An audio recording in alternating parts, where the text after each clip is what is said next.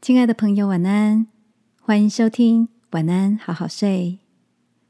如果你听完后很有感动，邀请你在评论区给我们五颗星，或是写下留言为我们加油，也帮助更多的朋友更好睡。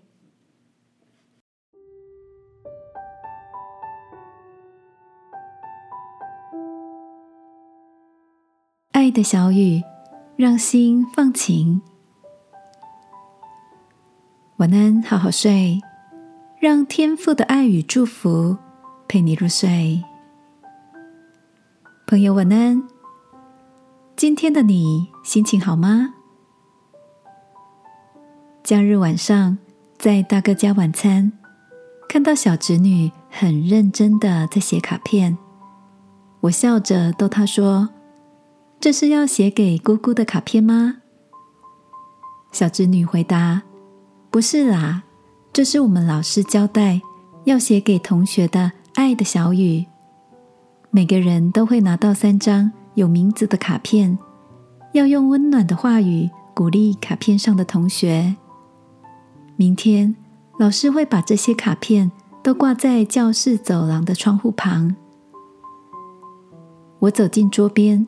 阅读着小侄女仔细写下的娟秀祝福，我觉得你很有礼貌，座位也很整齐。每次在走廊上看到老师，都会第一个大声问好。你的笑声很可爱，只要听到你笑，我也忍不住会想笑。祝福你天天笑口常开。